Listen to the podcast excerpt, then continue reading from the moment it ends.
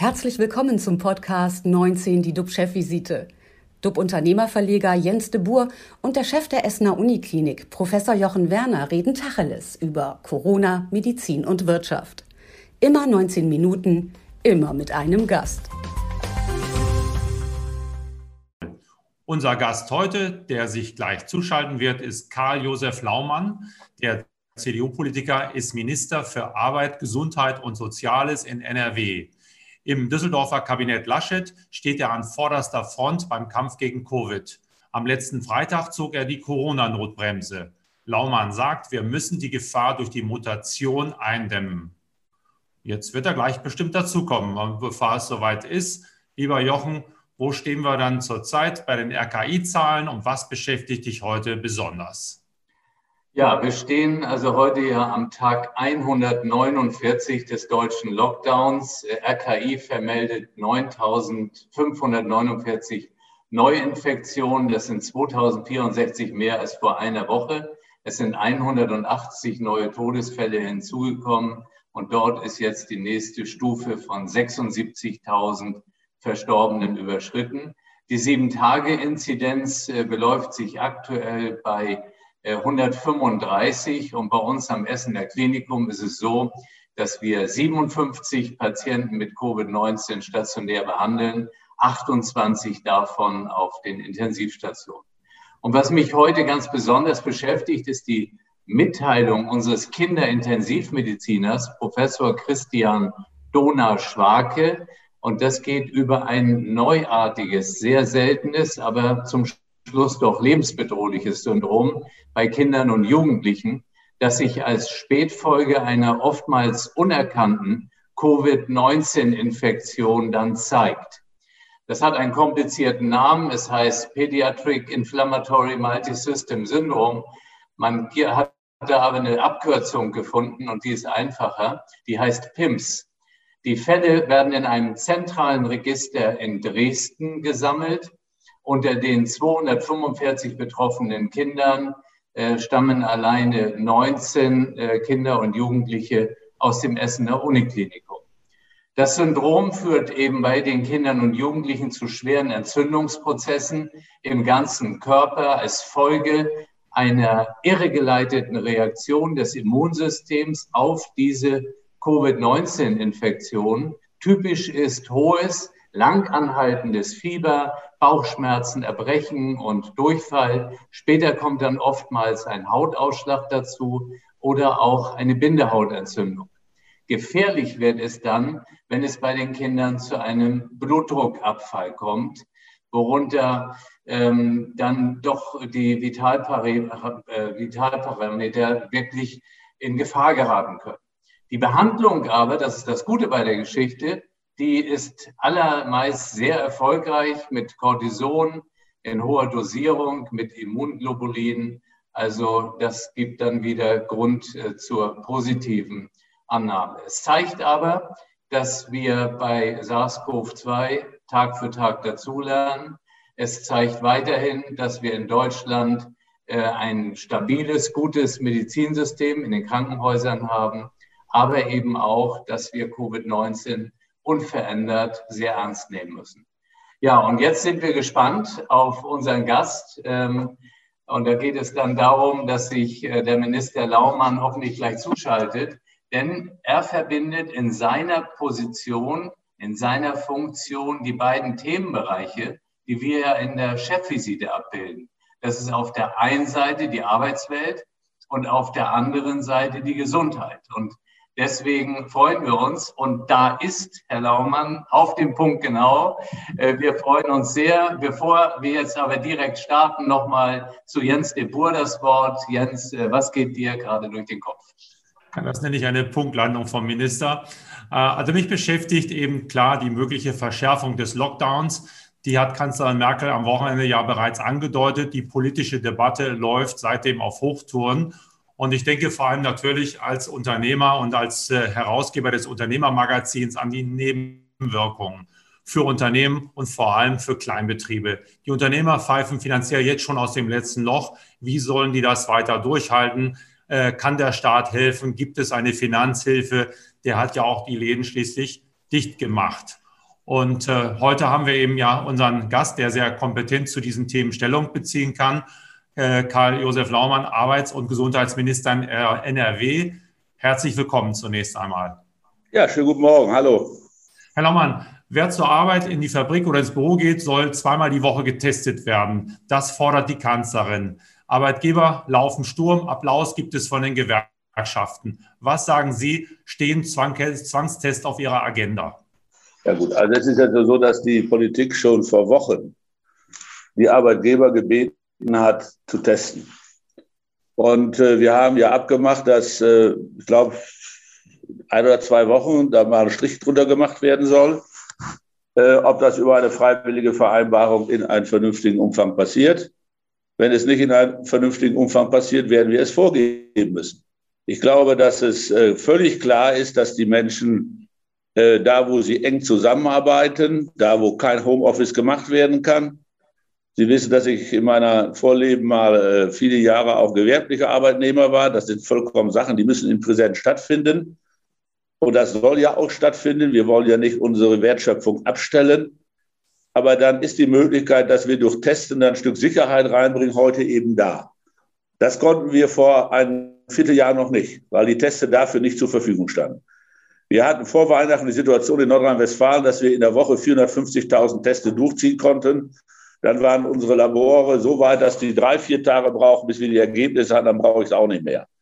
Wir haben jetzt neben den PCR-Testen, wir haben die POC-Teste, wir haben die Schnell äh, Selbstteste, sodass ich meine, dass von der Struktur her die Voraussetzungen gegeben sind.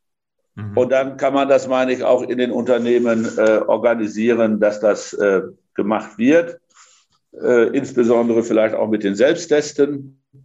Ich überlege hier im Haus auch, ob wir, wenn Arbeitgeber POC-Teste machen, dass sie das dann auch ihren Mitarbeitern bescheidigen können. Das hätte dann für die Mitarbeiter auch den Vorteil, dass sie zum Beispiel, wenn sie in einer Kommune leben, wo die Inzidenz über 100 ist, dann mit einer solchen Bescheinigung auch 24 Stunden zum Beispiel äh, in ein Kaufhaus gehen können oder in einen Baumarkt gehen können. Also ich glaube schon, dass das Testen eine Strategie ist, ein Stück weit Öffnungen sicherer zu machen. Das wäre auf jeden Fall ein Anreiz für die Mitarbeiter. Wir hier in unserem Unternehmen haben auch Tests vorliegen, aber die werden ganz wenig von den Mitarbeitern in Anspruch genommen. Ähm, warum, weiß ich nicht, werden wir mal nachfragen. Wie sieht es da bei Ihnen aus? Merken Sie, spüren Sie, dass die Leute, wenn sie in das Unternehmen gehen, sich gerne als erstes testen lassen? Weiß es nicht. Also wir haben ja noch, das finde ich jetzt nicht so eine breite Testkultur. Das wird jetzt mehr. Wir haben die Infrastruktur in Nordrhein-Westfalen mit knapp 7000 Teststellen stehen. Und ich meine, jetzt ist es ja der Grundgedanke, den will ich auch nochmal verteidigen. Ähm, dann bin ich auch ausnahmsweise mal etwas anderer Meinung wie die Bundeskanzlerin. Ich glaube schon, dass wenn eine Kommune über 100 ist, wo wir sagen, es geht alles zurück auf Stand 8. März. Das heißt in Wahrheit, dass nur Lebensmittelgeschäfte aufhaben. Es sei denn, der Kreis sagt, wir haben eine so ausreichende Teststruktur, dass Menschen, die einen POC-Test negativer Art haben, der nicht älter wie 24 Stunden ist, meinetwegen dann noch in einen Baumarkt gehen können. Da glaube ich nicht, dass sich im Baumarkt jemand ansteckt. Denn Sie müssen sehen, wir haben ja zusätzlich Maskenpflicht. Wir haben zusätzlich einen Kunden pro 40 Quadratmeter. Wir haben zusätzlich die ganzen Hygienegeschichten mit Desinfektionsmitteln und so, was Sie ja alles kennen. Und es ist nach meiner Meinung einfach eine Möglichkeit, und Sie haben ja als Unternehmer auch angesprochen, ich bin ja auch Arbeitsminister, ich mache mir natürlich schon Sorgen um den Handel. Das ist ein großer Arbeitgeber bei uns in Nordrhein-Westfalen, insbesondere auch im Übrigen, wenn man das mal sagen darf, für viele Frauen.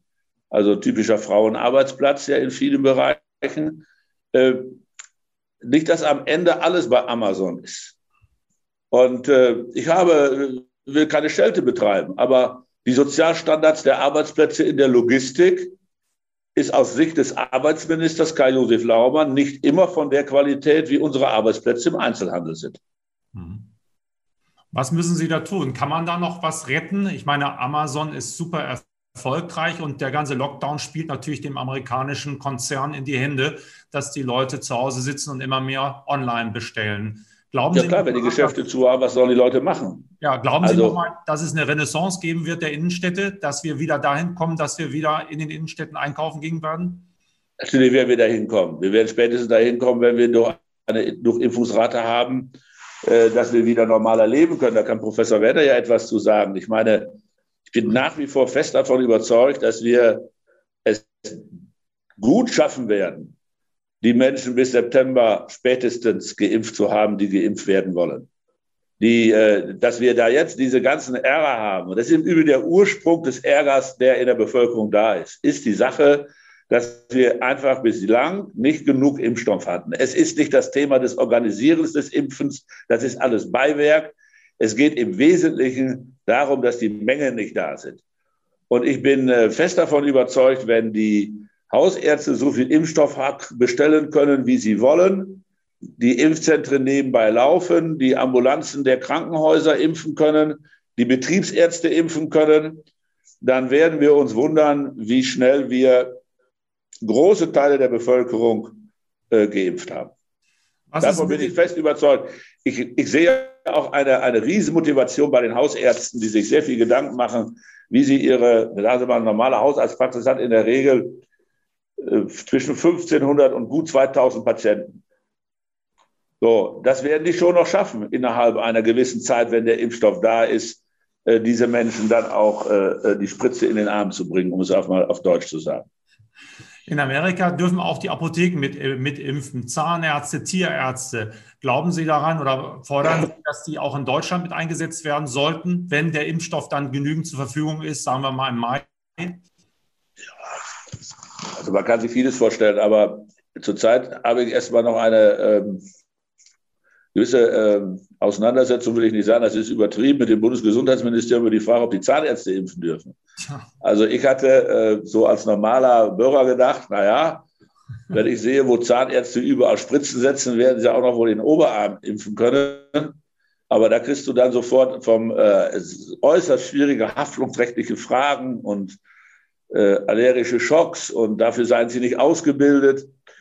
Also, ich sage mal, bevor wir die Tierärzte impfen lassen, sollen wir vielleicht erstmal das Thema Zahnärzte lösen, würde ich kann, äh, vorschlagen.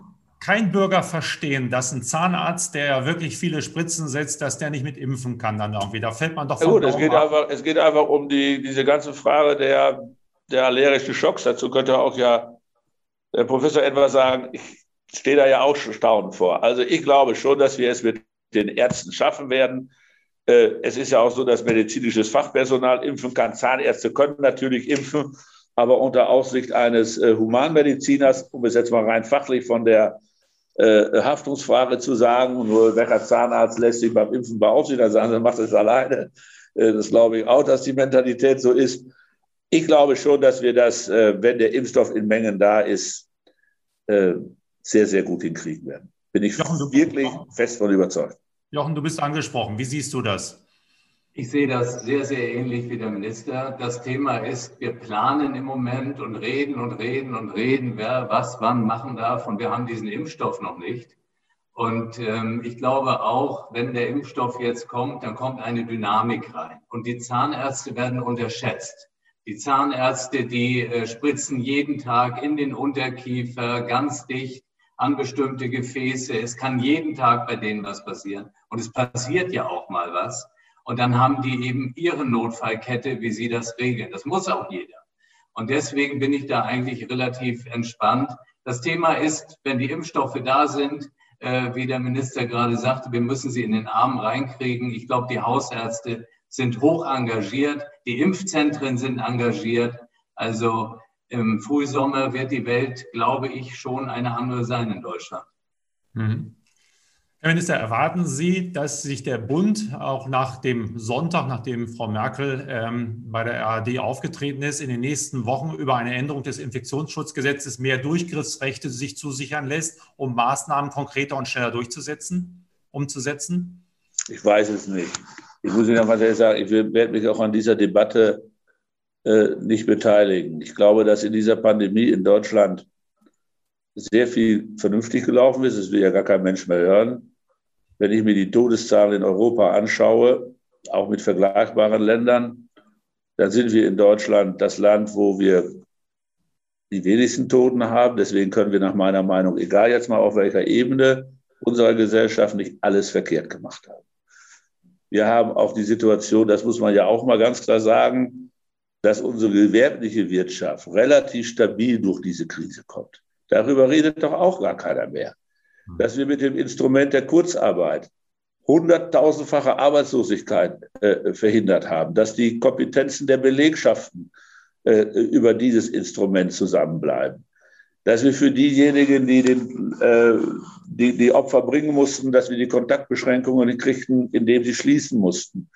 Es sind auch Milliarden von diesem Staat aufgebracht worden an Wirtschaftshilfen. Mag alles nicht äh, so sein, dass alle glücklich sind, aber wo, finden Sie in Europa ein Land, wer diese Mittel aufgebracht hat? Wir, haben, wir können ja froh sein, dass wir zu Beginn der Krise eine Situation hatten, dass wir über 120 Milliarden Euro alleine bei den Sozialversicherungen geparkt hatten, weil wir das Geld nicht, Gott sei Dank nicht ausgegeben haben. Damit haben wir doch im Wesentlichen die Arbeitslosenversicherung bis heute finanzieren können, das Kurzarbeitergeld. Wir haben Riesenausgaben in den Krankenkassen finanzieren können. Wir haben Riesenausgaben in der Pflegekasse äh, äh, finanzieren können. Also ich teile ja, es ist jetzt einfach so, die öffentliche Stimmung ist so, ich kriege das ja auch mit, ich sehe ja auch meine Mails, äh, wie da teilweise gedacht wird. Äh, ich gucke abends auch manchmal Fernsehen und sehe die Talkshows, wo dann ja alles so langsam schlecht gemacht wird. Ich finde einfach, das ist auch nicht ganz objektiv. Es ist wahr, andere Länder impfen schneller, aber es sind auch nur zwei, drei Länder, die schneller impfen wie wir die eben, naja, auch die Ellbogen gebraucht haben, um sich den Impfstoff zu besorgen. Das kann man ja ruhig mal so sagen. Und wenn ein Fehler gemacht worden ist, dann war es nach meiner Meinung der Fehler in Europa, äh, dass man zwar sich an der Entwicklung des Impfstoffes beteiligt hat, aber vielleicht zu spät an die Produktionsstellen gedacht hat. Äh, aber da musst du auch wieder wissen, welcher Impfstoff kriegt als erstes die Zulassung? Hat einer von äh, schon letzten Sommer gewusst, dass BioNTech die Nummer eins wird ich weiß es nicht, äh, wo die Verträge unterschrieben worden ist, ob das alles bekannt war. Ich bin nochmal davon überzeugt, die Stimmung wird sich bei uns im Land sehr schnell ändern, wenn der Impfstoff so da ist, dass die Leute sehen, es gibt Impftermine, die Leute werden einen nach dem anderen geimpft. Ähm, und das Positive, was ich mal sagen will, äh, man kriegt ja als Politiker wenig Briefe, wo ich sage, schöne Briefe. Aber Sie glauben gar nicht, wie oft wir jetzt hier im Ministerium eine, eine handgeschriebene Karte kriegen von einem alten Menschen, der sich bedankt, dass er in ein Impfzentrum geimpft worden ist und das alles ganz gut fand, wie es da abgelaufen ist. Also das gibt es auch. Aber das ist ja, glaube ich, nicht so das Thema, was äh, unsere Medien dann so interessiert. Herr Minister, ich habe eine ganz kurze Frage. Am äh, Sonntag hatte Frau Merkel zu Frau Will gesagt, dass äh, man vielleicht auch ein bisschen lockern muss, wenn dann in so einer Impfzentrale oder in der Praxis abends noch drei Dosen übrig sind, da muss man die eben auch mal verimpfen an die, die da sind. Äh, teilen Sie diese Meinung? Wird sich das so entwickeln? Ja, ich hoffe, dass es schon so ist. Es gibt ja überhaupt gar kein Problem. Ich meine, wir haben doch jetzt eine die Prio 2 auf. Das ist eine Prio-Stufe, wo mehrere Millionen Menschen drin sind. Ist doch wohl kein Problem. Also außerdem im Impfzentrum kann es das Problem ja äh, nur in einem ganz geringen Umfang geben, wenn eine Flasche geöffnet ist und noch äh, da ist, weil ansonsten ja im Impfzentrum das, das Material auch mehrere Tage aufbewahrt werden kann. Anders ist es ja, und wir haben das ja in Nordrhein-Westfalen sehr stark gemacht. Deswegen sind wir auch in den RKI-Listen so schlecht. Wir haben viel mehr geimpft, wie wir gemeldet haben. Das ärgert mich ja äh, unheimlich, dass einfach nicht gemeldet wird. Wir haben äh, sehr stark auf mobile Teams gesetzt. Und wenn Sie natürlich dann, sagen wir mal, die Leute in einem Altenheim sind und die Menschen dort impfen und am Ende bleiben drei, vier Spritzen über, dann müssen die auch in den Altenheim weg. Können wir nicht wieder ins Impfzentrum bringen. Oder wenn wir jetzt, wie jetzt in den letzten Wochen, haben wir sehr stark die Einrichtungen der Eingliederungshilfe geimpft, also Behindertenwerkstätten, um es mal deutsch zu sagen, oft hunderte von Menschen an einer Stelle ja, wenn da Impfstoff überbleibt, muss er halt, finde ich, da irgendwie verimpft werden. Und äh, da bin ich auch der Letzte, das haben wir auch immer deutlich gemacht, das sollen die Menschen, die da sind, vor Ort mit gesundem Menschenverstand entscheiden. So, und da sage ich mal, wenn sie dann gerade, ich sage mal, ein Promi impfen, dann ist das vielleicht nicht die beste Idee, wenn man vielleicht einen normalen Bürger nimmt, der nicht im öffentlichen Leben steht, glaube ich, hat man davon noch nichts gehört. Also lieber die Putzfrau impfen wie den Geschäftsführer. Ja. Mhm. Zurzeit gehen die Inzidenzzahlen ja wieder nach oben und zwar relativ schnell und es wird über Ausgangssperren äh, diskutiert. Ähm, ist es überhaupt noch richtig und äh, zweckmäßig, äh, sich an diesen Inzidenzwerten zu klammern, die ja nur einen Teil ausdrücken der gesamten ja, Misere, der gesamten Pandemie? Müssen wir da nicht langsam jetzt umdenken? Zumal es, glaube ich, am Bundesrat ab 1. April ja auch eine Änderung gibt, eine Gesetzesänderung. Ja, aber ich bin schon der Meinung, dass der Inzidenzwert schon eine Menge aussagt. Äh, natürlich muss man auch den R-Wert sehen. Und das, was wir jetzt haben, dass das so nach oben geht, das macht mir doch schon Sorgen. Ich sehe ja auch die Zunahme der Krankenhausfälle. Und von den Krankenhausfällen landet wieder ein gewisser Teil auf der Intensivstation. Und dann wird es ja ernst.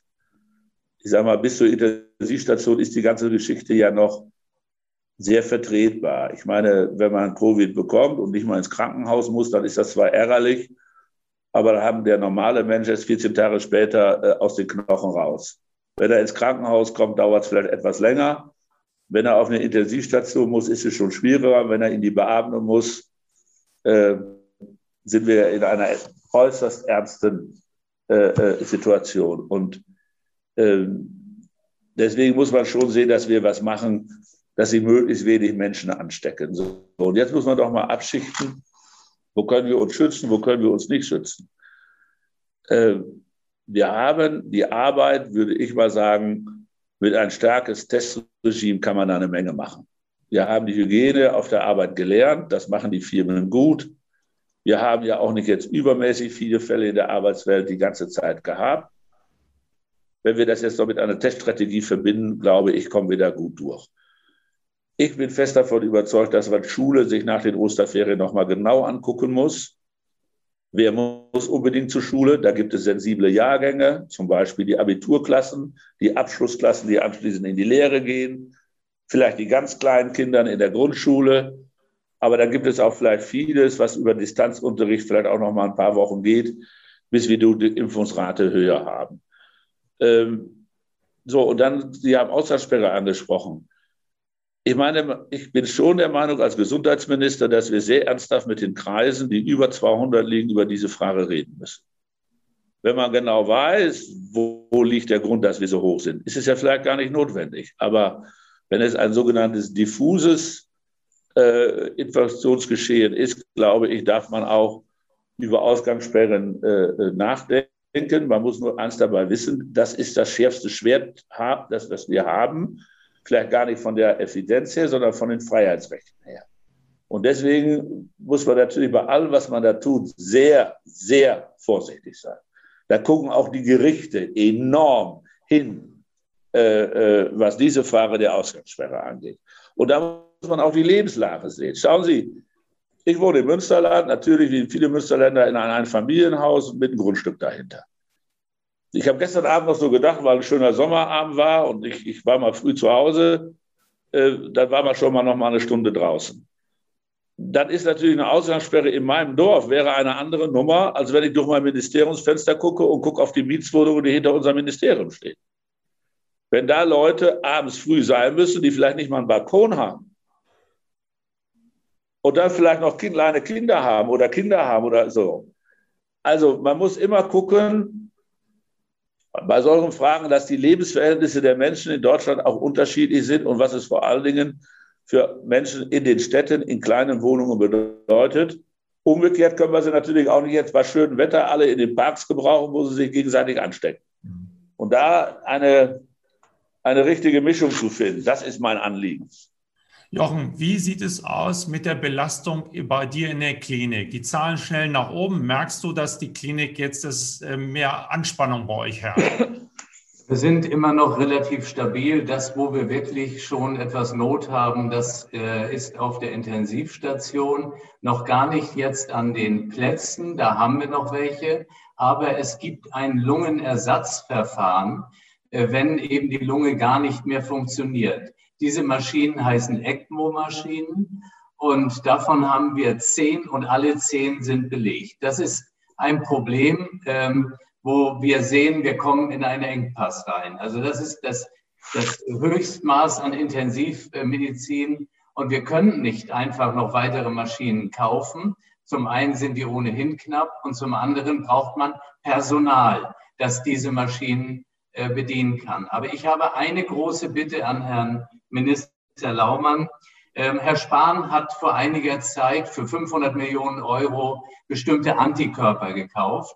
Wir haben mit diesen Antikörpern sehr gute Erfahrungen gemacht bei sehr gefährdeten Patienten, wie transplantierten Patienten, die eine Covid-Erkrankung äh, äh, bekamen. Nur die Patienten kommen nicht zu uns. Das ist das Problem. Man kann die Antikörper auch äh, ambulant geben.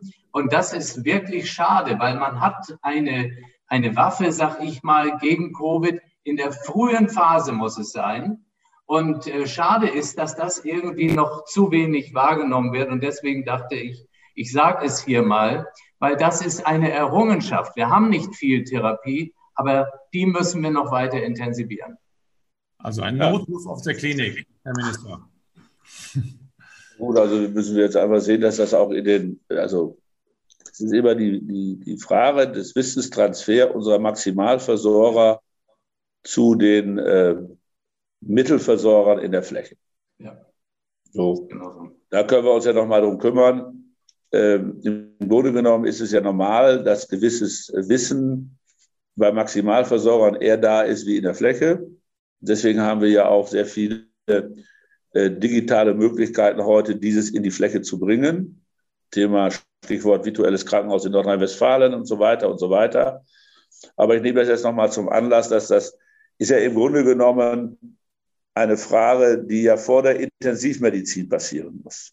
Absolut. Eigentlich für die Patienten, die noch gar nicht wirklich im Krankenhaus liegen müssen, ja. äh, wo die niedergelassenen Ärzte sagen, Mensch, dem geht's nicht gut, äh, den kriegen wir vielleicht noch am Krankenhaus vorbei, der hat aber auch schon einen Risikofaktor, der muss diese äh, Medikamente kriegen. Und ja.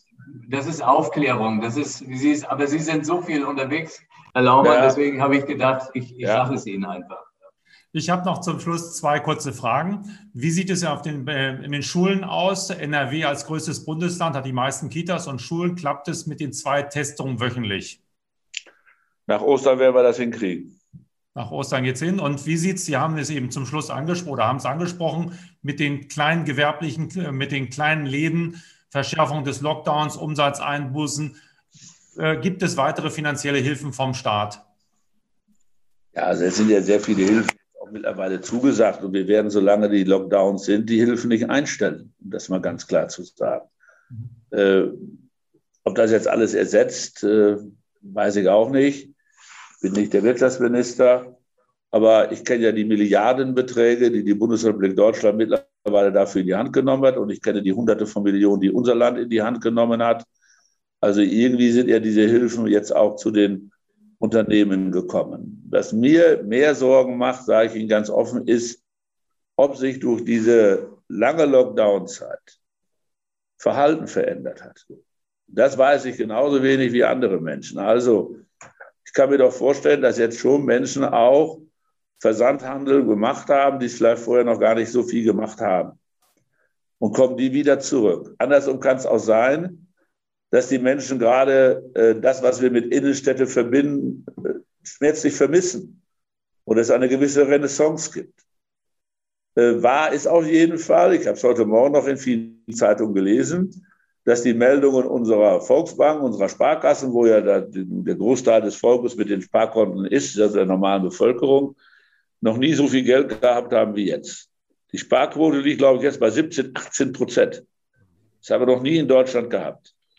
Und deswegen heißt das, ist ja klar, ich meine, das merkt auch jeder selber ein bisschen. Ne? Es gibt aber weit nicht mehr so viel Geld aus, wie man sonst ausgegeben hat. Urlaub und viele andere Dinge sind jetzt seit einem Jahr nicht gemacht worden.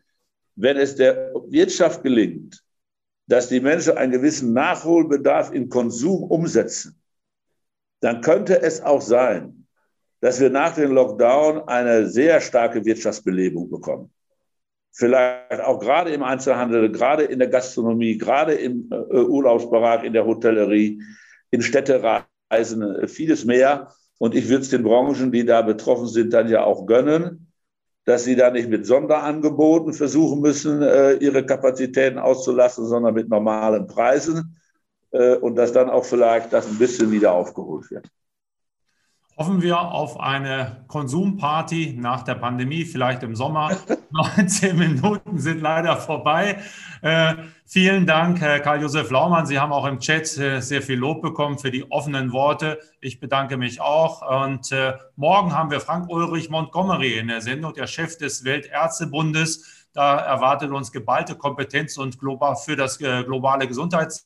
System. Dann haben wir, wie gesagt, die 100. Sendung. Bleiben Sie alle gesund, klicken Sie rein. Wir freuen uns auf Sie. Tschüss auf Hamburg. Wiedersehen. Tschüss. Ciao. Das war 19 die DUB-Chefvisite als Podcast. Die Videos dazu gibt es auf watz.de und auf dub-magazin.de.